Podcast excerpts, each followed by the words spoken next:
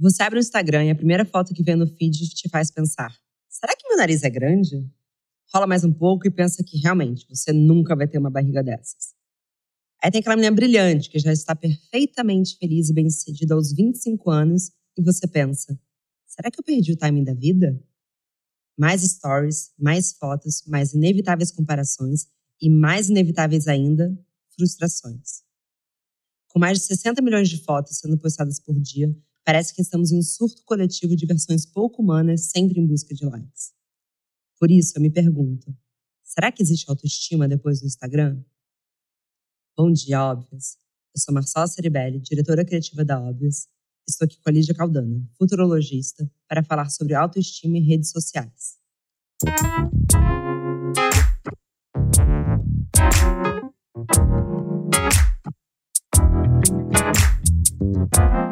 Bom dia, óbvios. Bom dia, Lídia. Bom dia, Marcela. Bom dia, óbvios. Valeu por me ter aqui. Mas maior prazer. É muito louco, porque eu acho que hoje a gente vive dois extremos muito, muito extremos, né? É, na verdade, em relação a tudo, mas também em relação a isso, em que a gente tem esse movimento das fotos ultra retocadas, das harmonizações faciais, das bocas muito preenchidas, que é muito forte, eu acho até que vai ser um pouco da estética do nosso tempo. É, mas, ao mesmo tempo, um movimento de body positive e outros movimentos de aceitação muito fortes. E quem está aqui no meio pode escolher para onde vai, né? Mas eu acho que em todos eles, o que eu sinto das mulheres que eu convivo tem um lugar muito nocivo de quem mergulha em qualquer um deles. É, especialmente se você está se alimentando muito disso através das redes sociais. Porque mesmo o body positive também é um pouco opressor. Então, eu tenho uma amiga minha que é super militante e brigam com ela porque um dia ela postou uma foto tomando um suco verde. Você não pode fazer dieta. Ela falou, não estou fazendo dieta, estou cuidando de mim. Então, assim, tem, é, existe muita pressão de todos os lados, né? Com certeza. É, a internet, ela nada mais é do que uma potencializadora do que a gente tem na sociedade. Então, assim, você escolhe ver coisas, você vai entrando em bolhas, e se você não tenta ativamente sair das suas bolhas, você vai reforçando cada vez mais coisas que uh, são aquilo que estão ali de, de bom e de ruim na nossa sociedade. A diferença é que na internet a gente tem várias camadas de vidas e de personalidades e de looks, por que não? É, para a gente brincar, experimentar, viver uh, diferente do mundo físico, né? Em que eu, querendo ou não, sou o que eu sou. Eu não tenho como esconder muito. Eu posso colocar um espartilho? Posso. Posso fazer uma cirurgia? Posso.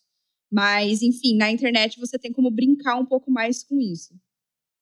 E você, quando você fala da relação das bolhas, acho isso muito legal da gente trazer, porque hoje a realidade que você tem na, nas suas redes sociais é muito também o que o algoritmo escolheu te dar. E às vezes é difícil sair disso. Como que você acha que a gente consegue, o quanto que essas bolhas são prejudiciais para a gente, e como a gente consegue também estourar um pouco elas para o nosso mundo não ficar tão pequeno? Cara, é muito louco essa coisa do algoritmo, né? Eu acho que ele tem evoluindo muito, e eu acho que à medida que ele evolui, parece que as coisas até pioram, né? O engajamento no Instagram, por exemplo, tá uma coisa louca, assim, super baixo tipo, tá em 3%, coisa do tipo, assim. 3% das pessoas, quando você posta uma foto, vão ver a tua foto. Então, é, é bem doido quanto a internet começou como uma coisa bem peer-to-peer, -peer, orgânica, e, e foi ganhando um volume muito grande, e hoje em dia é uma batalha, porque é tanta gente, é tanta marca, é tanto conteúdo sendo produzido, que como que rola essa curadoria? Se eu tenho, sei lá, 4.500 amigos no meu Facebook, mais os meus, sei lá, 2 mil likes de páginas, como que eu vou consumir tudo isso todos os dias? Obviamente não dá. Então tem que ter alguma coisa ali que me ajude a navegar. Só que eu acho que o algoritmo ainda não está num lugar que ele consegue fazer essa seleção é, de um jeito humano, de um jeito consciente, que, que me traz o que eu preciso naquele momento, tendo um, uma ideia de contexto todo de quem é a Lídia, por qual momento ela está passando, é, o que está acontecendo com o cachorro dela na creche hoje? É, tipo, sabe, teria que ter alguma coisa muito mais evoluída para conseguir me trazer uma coisa legal. Eu acho que as bolhas, elas vêm muito disso. Então, tem a pessoa que vai se fechar e vai falar, cara, é isso. eu sou de direita e eu vou ficar aqui só consumindo conteúdos de direita e me fechar. Não quero consumir nada fora disso. Beleza, tem isso. Tem a questão da, da do algoritmo te influenciar, você se influenciando. Então, tipo assim, sei lá, uma playlist no Spotify, uh, ela é sobre mim, os artistas que eu gosto, os artistas que eu dei like, o que os meus amigos gostam, a minha localização geográfica, uma série de coisas que é muito eu sobre eu mesma que vai me influenciando, tipo uma meta-influência. Faz muito sentido, porque a gente vai moldando o que vai chegar pra gente. Por isso que, é, eu fiz um pouco esse experimento com o meu Instagram, que eu agora, na, na página de Discover, eu tomo muito cuidado no que eu vou clicar. Então, assim, e tem coisa lixo que a gente fica tentada em clicar, e eu não vou citar o que é, mas a gente sabe, tem coisa assim e, e, eu tô assim, não, não clico nisso, porque eu já sei que sim, se eu clicar uma vez nisso, pronto, ferrou, vai ferrar meu algoritmo. Então, assim, vamos lá, o que, que me interessa de verdade? Do que, que eu quero me alimentar? E até quando você fala do algoritmo, me vem muito uma das pautas mais atuais, que é o fim dos likes do Instagram. Que a gente não sabe o que vai acontecer daqui em diante. Faz pouquíssimas semanas que mudou, mas que eu tenho certeza que eles só tomaram essa atitude porque estava mexendo profundamente a autoestima e da autoestima das pessoas mais jovens, que serão os futuros adultos. E quanto mais baixo, quanto menos eles entregam as fotos, menores são os likes, quanto menos likes, menores autoestima dessa geração. Como que vocês da Box e você, Lídia, têm enxergado esse movimento? É, eu acho que o like, ele tinha uma coisa que, assim, ele era meio que uma moeda de troca dentro do Instagram, né? Querendo ou não, você acabava entrando numa pira de, tipo, é, é uma uma rede que alimenta a tua autoestima. Então você posta ali e aí conforme o número de likes você vai, tá, eu tenho o, a aprovação da minha comunidade, de uma parte da minha comunidade, dos meus seguidores, sobre essa, esse conteúdo que eu, que eu produzi, sobre essa selfie, sobre esse momento que eu compartilhei. Então, quando você tira o número de likes, porque os likes ainda estão lá, é, isso mexe um pouco. A gente tem que meio que recalibrar agora, tá? E aí, como que eu vou navegar? Porque eu postei recentemente, fiz um post desde então, e, e eu vi que eu tive poucos likes. Porque você consegue dar uma passada e ver em relação, né? Uma coisa é quando, sei lá, você vai vendo, meu Deus, tá bombando, você vem, vem um monte de notificação, nananã. Então, assim, eu tive uma noção que tiveram poucos likes, que teve pouco engajamento. Então, assim, eu não sei o quanto tirar o um número resolve alguma coisa. Eu não acho que resolve. É, eu acho que a gente continua tendo uma super noção de pessoas que têm 2 milhões de seguidores continuam tendo ali escrito para a gente 2 milhões de seguidores. Então você sabe que o post dela vai ter entre mil likes e 15 mil likes, sei lá, uh, que, que já é muito. Não é sobre você, né? Porque você continua vendo os números, mas é sobre os outros não verem que você teve pouco. Então, na verdade, continua sendo muito como que a gente quer se apresentar para o mundo. E não à toa é uma rede social tão imagética, que eu acho que para as mulheres acaba naturalmente sendo muito mais cruel. Porque a nossa imagem sempre foi motivo de audiência. Então a gente tem. É, a gente segue tendo o corpo feminino como um lugar de audiência, com a diferença que agora a gente tem muito mais controle sobre a nossa imagem.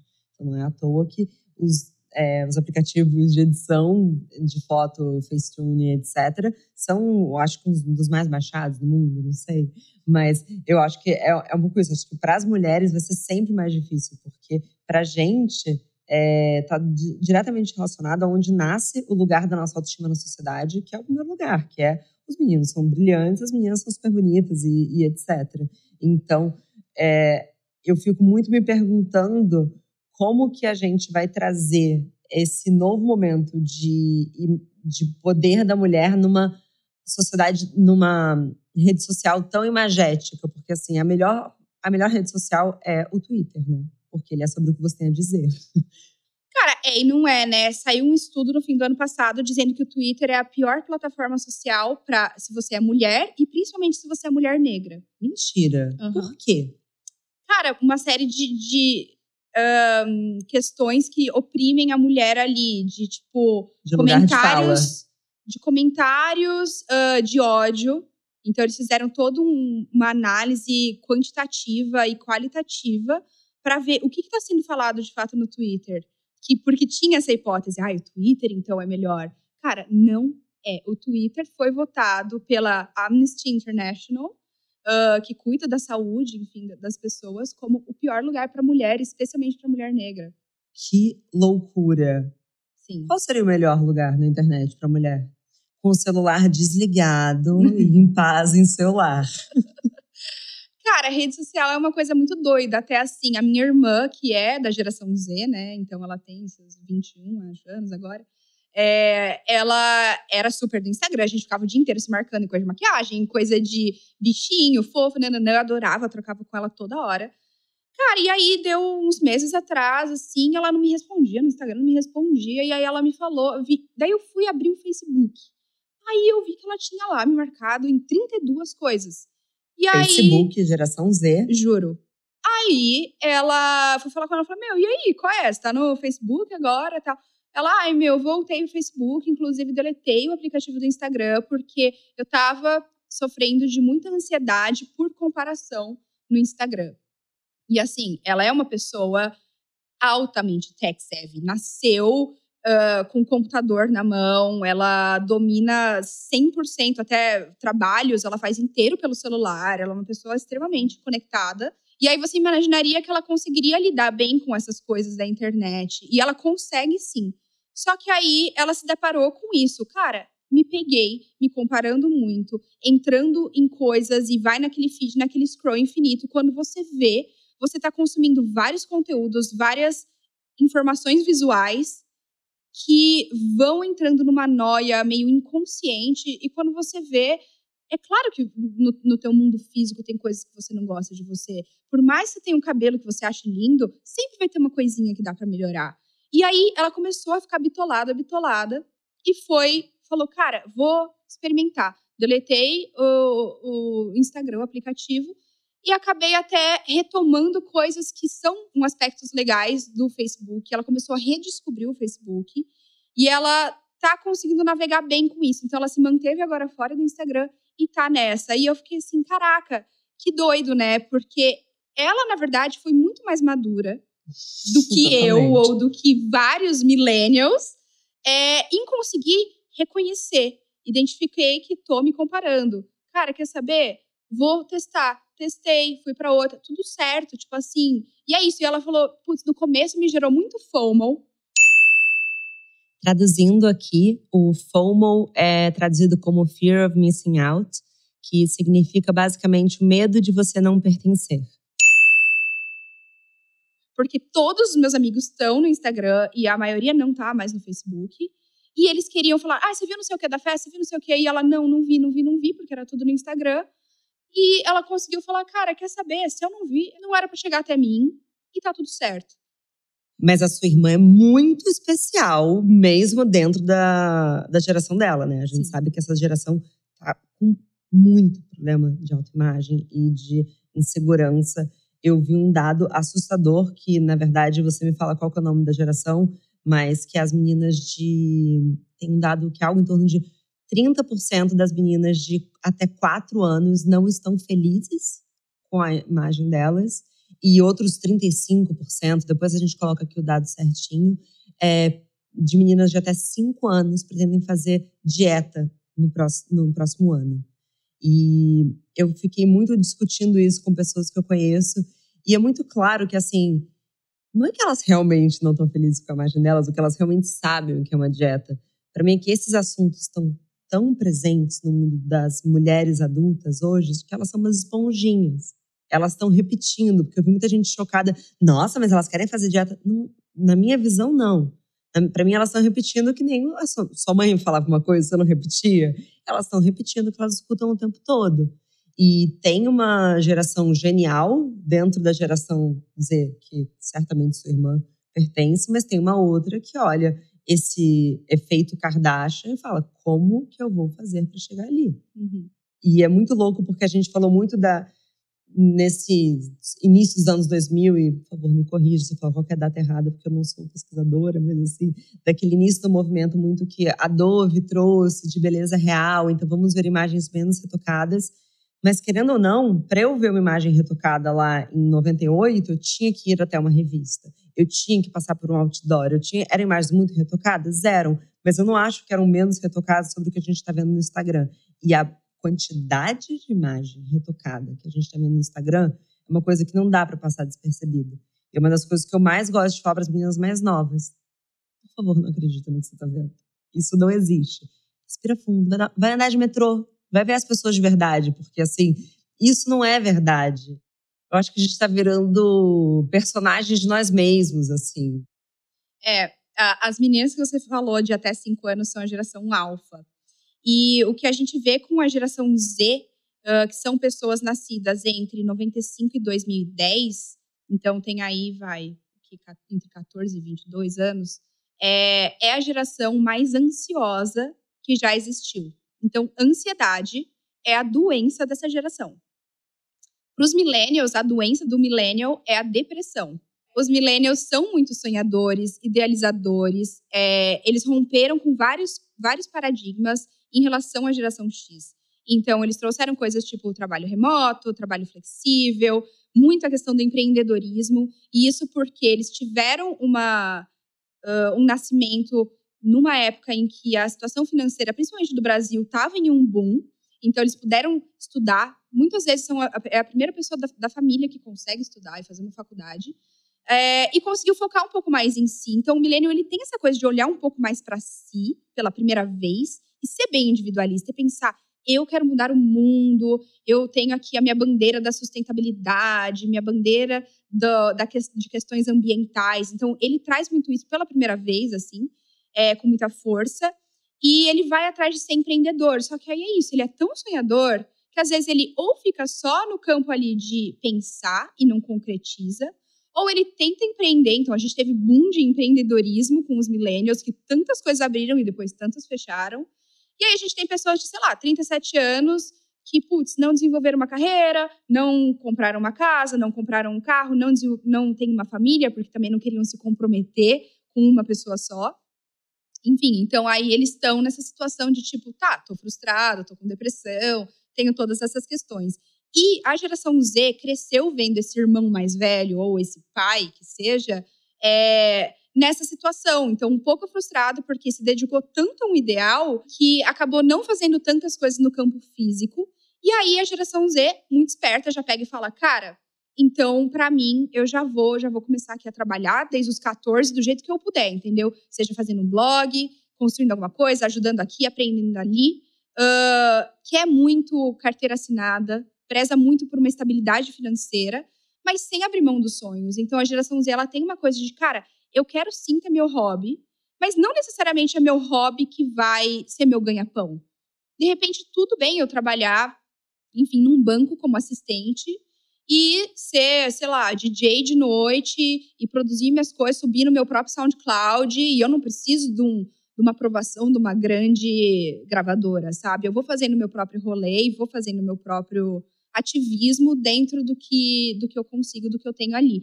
Então, assim, ele tem essa coisa um pouco mais pragmática do que o millennial, mas tem toda essa coisa da ansiedade que vem sim muito por causa da internet. A internet ela é uma plataforma para ele aprender muito, é, para ele se ensinar coisas é, de tutoriais, de, enfim, escolas, uh, de trocar com outras culturas, de se conectar com amigos, que é muito bacana, só que aí também tem toda a questão inevitável da comparação. Então, você vê colegas seus uh, que aos 13 anos já tem, sei lá, 15 mil inscritos no YouTube. E você fala, cara, será que eu começo, sabe? Tipo, eu nunca vou conseguir isso tal. Ou você pensa, putz, olha essa menina, ela já entrou na faculdade de direito, ela tá fazendo psicologia e blá, blá, blá, blá. Ela cuida da avó doente no final de semana, tem um cachorrinho perfeito. E aí você fala, e eu tô aqui jogando videogame, comendo pipoca. É meio inevitável você comparar. Então. Você acha que essa questão da autoestima e da autoimagem ela bate mais nos millennials ou na geração Z? Eu acho que bate em ambos de jeitos diferentes. Eu acho que os millennials, eles não têm tanto a habilidade técnica e cognitiva para lidar com as questões que a internet traz para eles, porque o millennial ele é um migrante digital. A geração Z é nativa digital. E isso altera como o cérebro dela é formado. Então, ela é uma geração hipercognitiva, que entende o mundo com camadas diferentes de realidade. Então, ela entende a camada digital e virtual como uma camada tão real quanto o mundo físico, de verdade. É, por mais que o millennial tente entender isso e, e viver isso, é diferente. Tem uma coisinha ali que não é igual. Então, eles lidam de modos diferentes com as coisas. O millennial tem muito mais uma lógica de ruptura quando ele se depara com coisas diferentes. Então, se eu sou de esquerda e eu tenho pessoas ali de direita, eu falo, quer saber, vou excluir essa pessoa, porque não dá, não aguento mais, já tentei falar, olha que comentário tá fazendo. Não dá, não dá. Então tem muito disso. Muitos dos meus amigos. e, e, a geração Z, ela tem uma questão do diálogo.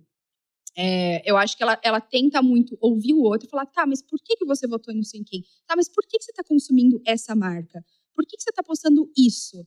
E, e, de tentar entender mesmo a outra pessoa e entender o outro lado, uh, de tentar explicar de um jeito um pouco mais didático e falar, tá, mas você já olhou por essa perspectiva? Você já pensou que se você fizer isso, vai acontecer isso? Então, ela tem essa coisa do diálogo e, claro, várias vezes também não tem, né? Não vamos aqui idealizar. Estou falando gerações de um, de um, modo genérico, que é como a gente estuda a sociedade.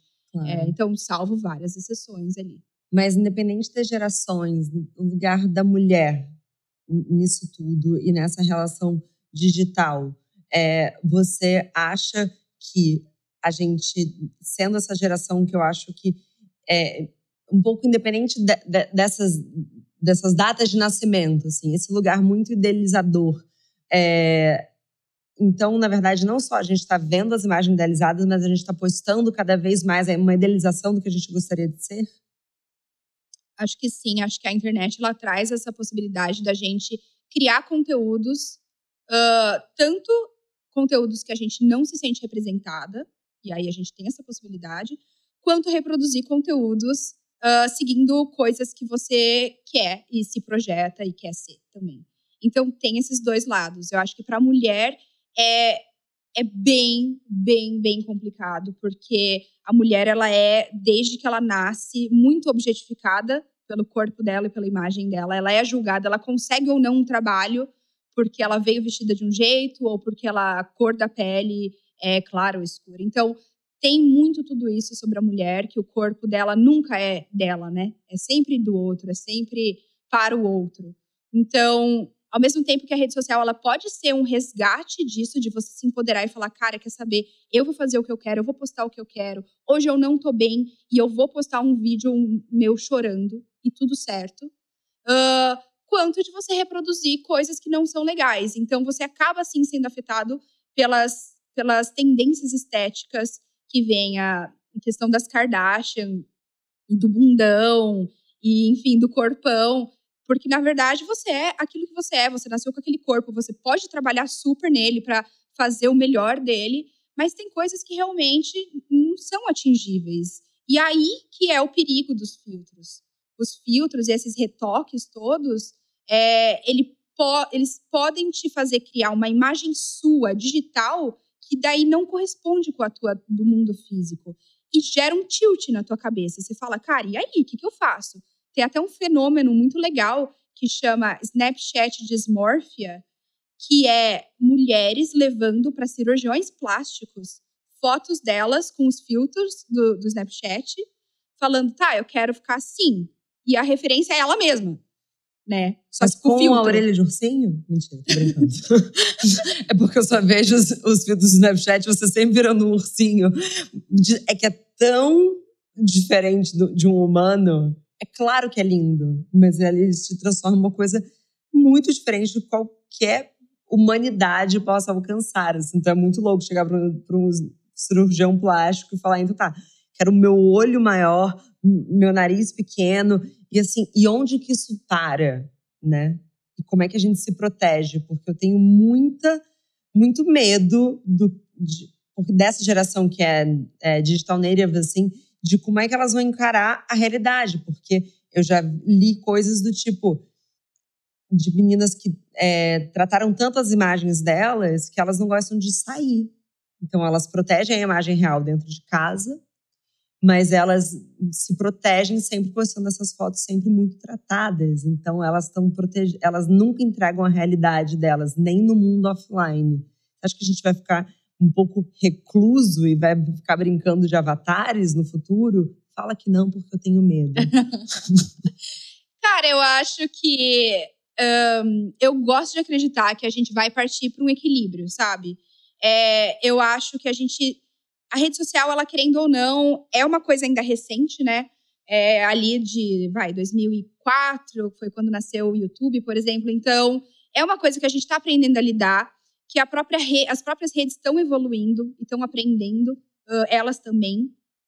Então, a ideia é uh, a gente ter uma maturidade, tanto das plataformas, quanto dos algoritmos, quanto das pessoas, em lidarem com essas ferramentas, entenderem o que é bom delas e usar o bom delas, e o que é ruim, da gente começar a conseguir filtrar.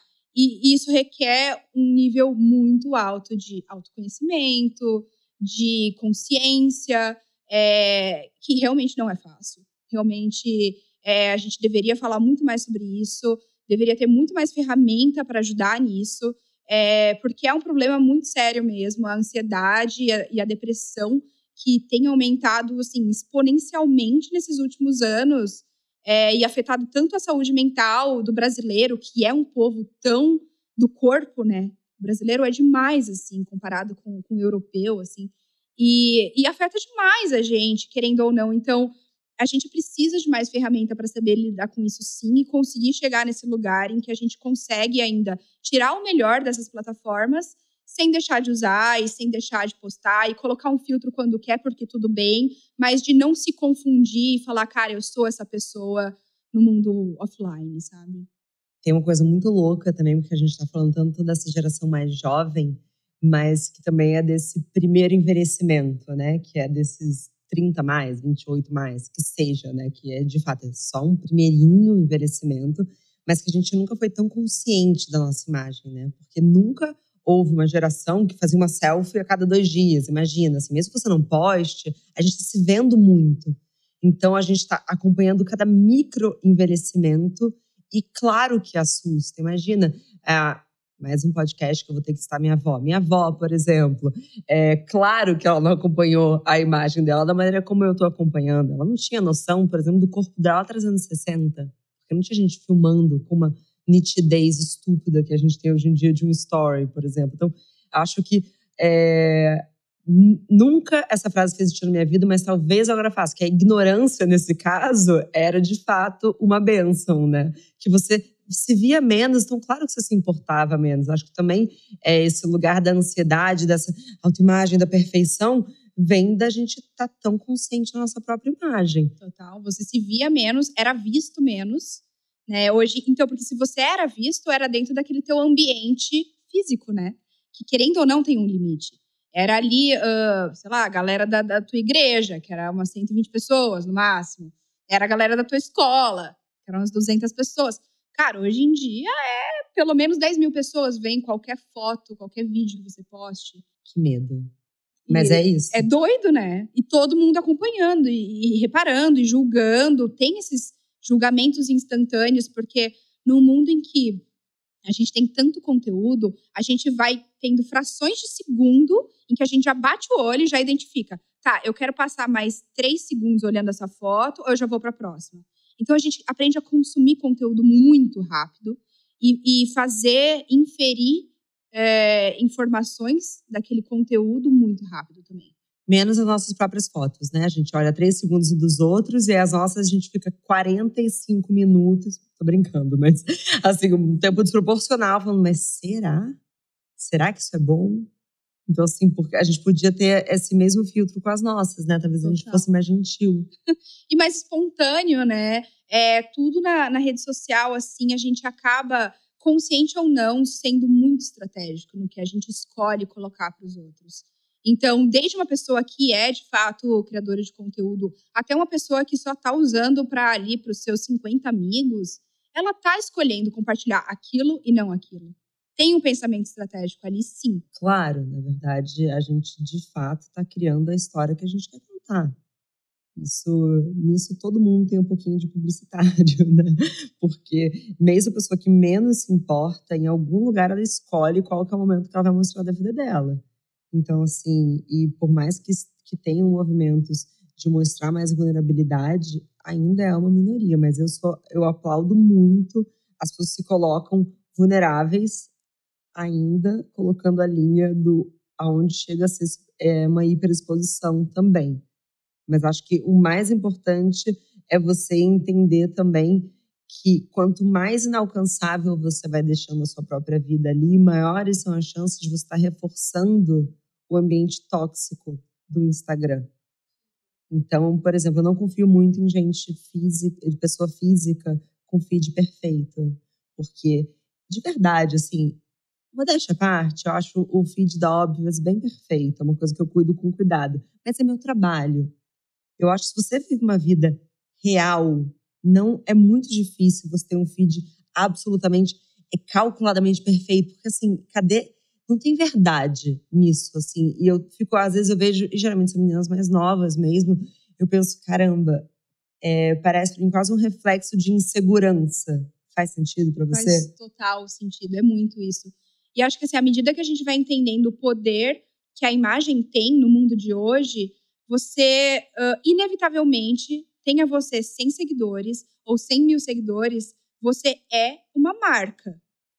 O teu feed é uma marca, é o teu portfólio, é o que você vai, é como você vai escolher mostrar o teu lifestyle, o teu trabalho, é, o, os lugares que você consome, as marcas que você consome. Então, querendo ou não, tudo que está exposto ali, tenha você poucos ou muitos seguidores, é já meio que uma curadoria sua, é uma marca. Então, e ainda mais agora com essa coisa de tipo nano influenciadores, sei lá, pessoas com 500 seguidores, por exemplo, até nisso já está gerando monetização e capitalização. Então, é muito doido como tudo acaba virando um produto e tudo tem um, um preço, né? Tudo tem um valor, tudo é comercializado. E isso acaba gerando muito essa insegurança. Tipo, putz, por mais que eu tenha um perfil ali todo espontâneo, todo tranquilão, daqui a pouco começa a rolar, falar, tá, mas será que eu, e se eu ganhar 200 reais a mais por mês? só para eu, sei lá, fazer um stories. Cara, o que é um stories? Aí você vai abrindo, aí não sei o quê. Isso inconscientemente você vai, quando você vai postar de novo uma foto, você fala, hum, mas será que se eu postar isso, não sei o quê, nananã. Então, cara vai te transformando, vai transformando a tua relação consigo mesmo, com a tua, com como você expõe a sua vida. E, e é bem louco, né? Bem louco. A gente tem também o áudio da Suiane Naya, que, além de grande colaboradora da Óbvias, é diretora criativa e stylist, que vai agregar bastante para nossa conversa. É, para mim, a aceitação ela sempre foi muito difícil, né? Desde pequena, na escola, em questões raciais e estéticas, onde as minhas amigas também não eram do, mesmo padrão que o meu. Tinha muitas amigas brancas na, na infância. Vem a adolescência, você se descobre, e ainda você ainda não se descobre uma menina negra, né? E aí, parada do cabelo alisado. E aí você cresce, você vira mãe, vira mulher e descobre que é uma mulher preta e que tem todos os padrões totalmente diferentes do que a indústria impõe para você diariamente. Então, para mim, foi muito árduo, como de muitas meninas negras, mas hoje eu respiro muito fundo e penso muito antes de me criticar, sabe? De ter uma autocrítica sobre o meu corpo, sobre o que ele virou depois de ser mãe, das transformações, sabe? Porque, porque tem história, sabe? Eu sinto que o corpo de toda mulher tem história, mas quando se fala do corpo de uma mulher negra, ele carrega muita história de dor. E essas histórias hoje, elas vêm se aliviando aos poucos, nem tanto mas eu eu me policio em me olhar e querer me amar cada vez mais e tentar aceitar que é isso daqui que eu sou, sabe? Isso daqui que eu sou que me tornou desde ontem para hoje a mulher que eu sou. Então é, é, é tudo muito bonito, sabe? Apesar da dor, é muito bonito. Então eu tento praticar me olhar no espelho todos os dias e conversar comigo. Eu converso muito dentro de casa sozinha Meu namorado nem, nem sabe.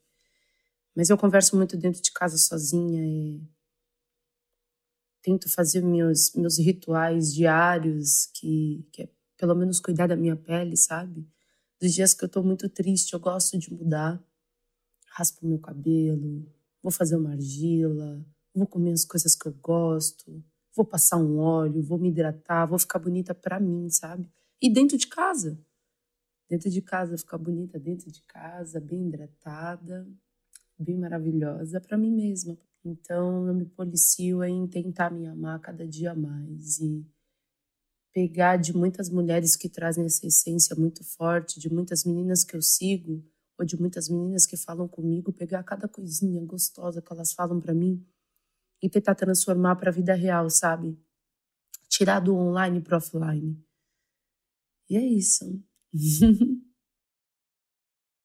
Nossa, eu acho que mais que importante é essencial trazer a vivência da Suiane como mulher negra.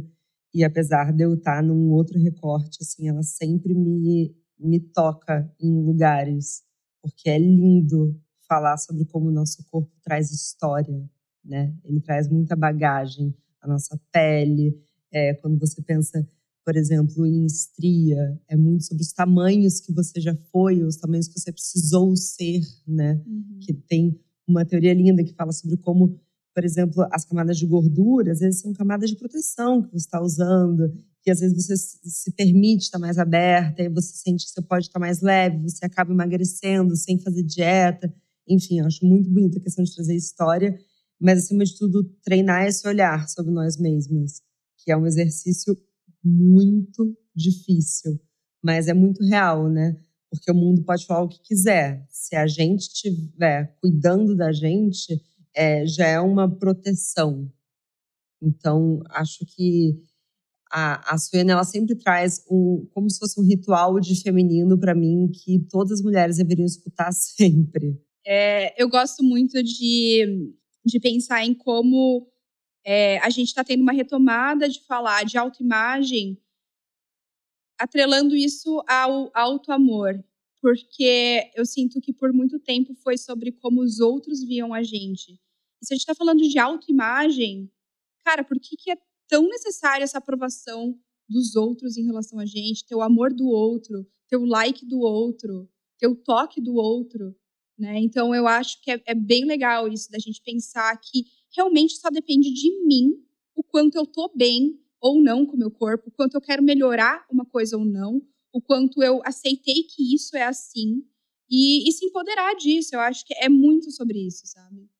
Nossa, eu concordo plenamente e eu acho uma das melhores coisas que a maturidade foi trazendo para mim é entender onde que mora a sua autoestima porque, por exemplo, a minha jornada de autoestima foi eu me apaixonar pelas coisas que meu corpo é capaz de fazer, que foi, de fato, é, adquirindo essa rotina saudável de exercício físico, se apaixonando, tipo, nossa, meu corpo consegue fazer isso, então que foda que minha perna é tão forte, que foda, sabe? E aí você vai, eu fui me apaixonando, assim, eu agradeço o meu corpo quando acabo de fazer exercício físico, assim, que, que templo maravilhoso que eu tô construindo para mim e muito menos de, sei lá, se minha bunda dura o suficiente, entende?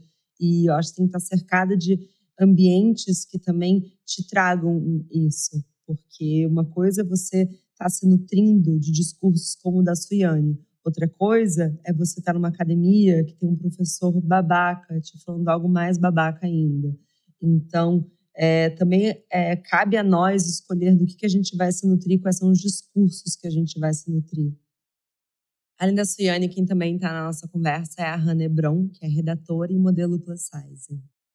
Minha relação com redes sociais é sempre foi muito orgânica, para não dizer maluca. Eu tenho Instagram, que é a rede social que eu uso mais há muitos anos. Eu não tenho uma estratégia.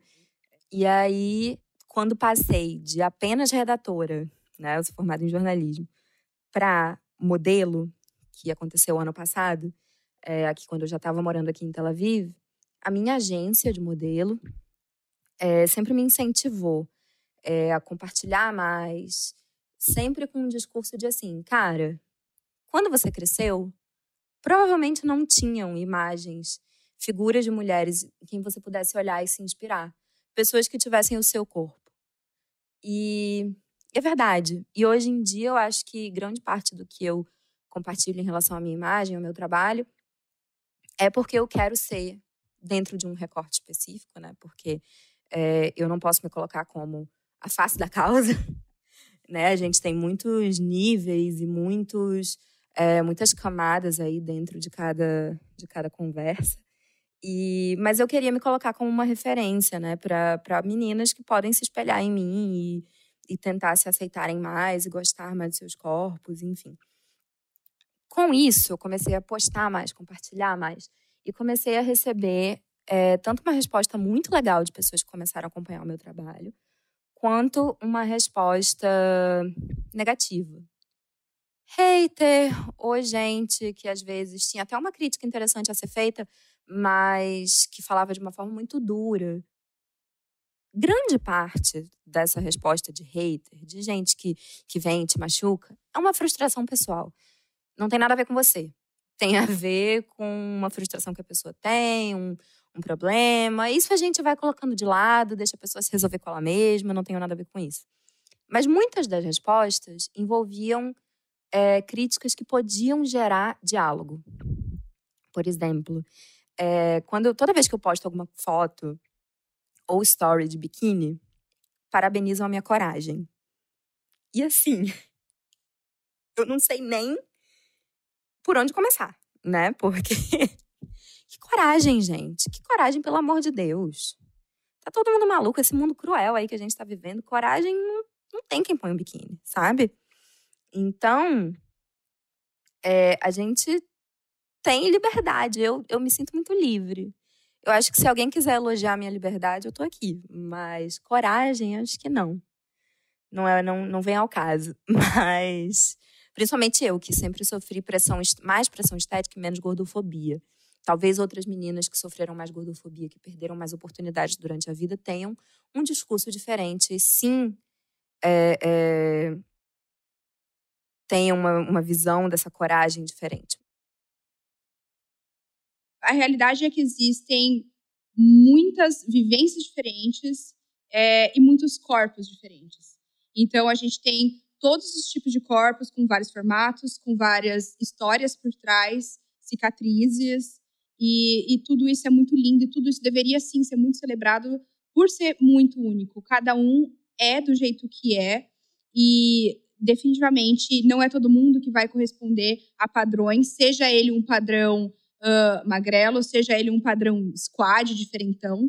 É, mas cada um tem a sua beleza própria, porque cada um sabe o que passou. E eu acho que isso é extremamente valioso conforme a gente vai se conhecendo melhor e aprendendo a valorizar isso, é aí que a gente vai construindo a nossa própria autoestima, independente de coisas externas. É, eu acho muito rico quando a Hannah divide que as pessoas falam, nossa, que coragem. É, porque eu vi outro dia o post de uma menina no Instagram, ela falando assim, quando eu vou pra praia, ela também é uma menina plus size, é, eu vou na esperança de que eu tenha pelo menos feito uma menina se sentir mais confiante para estar de biquíni na praia. Outra coisa que a Hannah trouxe que eu acho muito importante de citar, que são os haters, né? Porque a gente fala de autoestima, autoestima, autoestima, num lugar que as redes sociais eram um antro de ódio. Eu acho que tem muita gente jogando todas as frustrações deles ali. As pessoas veem cada conteúdo pensando como é que eu posso fazer um, um comentário de ódio. Então a internet virou muito esse antro de pessoas muito frustradas porque deu voz à infelicidade dos outros. Então é sempre um conselho que eu dou para todo mundo que sofre qualquer ataque de hater, que assim, ninguém joga pedra em árvore seca. Então assim, quem quiser ser amado vai ter que aprender a ser um pouquinho odiado. Então, entender que, assim, é sempre mais sobre o outro do que sobre você. Sempre, sempre, sempre. E, assim, ainda mais com uma plataforma que permite tanto esses perfis fakes, né? Então, assim, além de tudo, não exige nem coragem, né? É o reino dos covardes. Então, assim, eu sempre falo, ah, veio alguém e problematizou algo na óbvia, a primeira pergunta que eu faço, é fake ou é gente de verdade? Que fake eu não vou, eu não vou responder com alguém para alguém que não tem coragem de se colocar. Pessoas, a gente responde todo mundo, Mas fakes não. Aí você coloca a cara, né? Enfrenta o que você está falando. Uhum, total. É, eu acho que tem muito a ver com aquilo que a gente falou no começo de a internet ela ser um reflexo da sociedade. Então, é isso, potencializar Totalmente. o que há de melhor e o que há de pior. E existe muita gente que está infeliz consigo mesma e não consegue lidar, não está conseguindo trabalhar, não consegue se aceitar e precisa de válvulas de escape. E aí pega ali o primeiro que o primeiro post que viu e fala: "Ai, quer saber? Vai nesse aqui mesmo. Vamos lá." E derrama e vomita ali um monte de ódio que é isso, tem muito mais a ver com ela do que com, com a pessoa que está sendo atacada. Bom, é... mas Lídia, esse é um bom caminho para lidar com os haters, eu acho, que é você entender que são pessoas muito frustradas com elas mesmas e, de verdade, não dar voz para as pessoas, porque outra frase muito profunda que eu tenho é: gente feliz não enche o saco. Quais são as suas dicas para driblar essa comparação natural das redes sociais e passar a ter uma relação mais saudável com tudo isso? É, eu acho que filtro é uma coisa muito legal. A gente conseguir filtrar e conseguir entender, se colocar muito no lugar do outro. Acho que ter essa empatia de pensar, tá, por que, que essa pessoa está postando isso? O que, que ela quer passar com essa mensagem? O que, que será que ela está mascarando? Questionar se putz, será que a vida dela é tão perfeita assim? Será que o corpo dela é tão perfeito assim? É, e se for, que legal para ela, que ótimo. Ser feminista e ter a sororidade a ponto de conseguir ficar feliz por alguém que está numa melhor, acho super importante. É, e entender que às vezes a pessoa não vai estar, tá, ela só está projetando alguma coisa que ela quer e, e que tudo bem também falar, cara, beleza, talvez essa pessoa esteja numa pior, quem sabe eu dar um like nisso até não ajude ela a reconquistar um pouco da autoestima dela, sei lá, se é isso que ela está precisando agora. E, e, saber que é sobre ela, assim, isso não tem que necessariamente porque você vê aquilo, você tem que reproduzir em você, você tem que ter aquele tipo de, de músculo trabalhado na perna, aquele tipo de maquiagem que levanta a tua sobrancelha até não sei aonde. Tipo, entender essa multiplicidade de belezas, é, de referências, de culturas, de momentos de vida e, e conseguir ir trabalhando o seu. Acho que poder se, se experimentar é muito legal, é um processo rico de autoconhecimento, é, é muito sobre falha, sobre acerto, sobre melhoria é, e sobre liberdade. Então, é, brincar um pouco com isso, se levar um pouco menos a sério, talvez, acho que é muito, muito uh, benéfico para gente. É, da minha parte, eu acho que é uma coisa que eu sempre disse e acabou virando um coach famoso da Óbvios, mas que é muito verdade. Confia no seu processo. É, o seu processo é seu, o seu tempo é único. Uma pessoa pode estar em tal lugar, mas de repente, daqui a três anos, você chega lá, mas cada um tem o seu tempo de vida e tem que confiar no seu tempo de vida.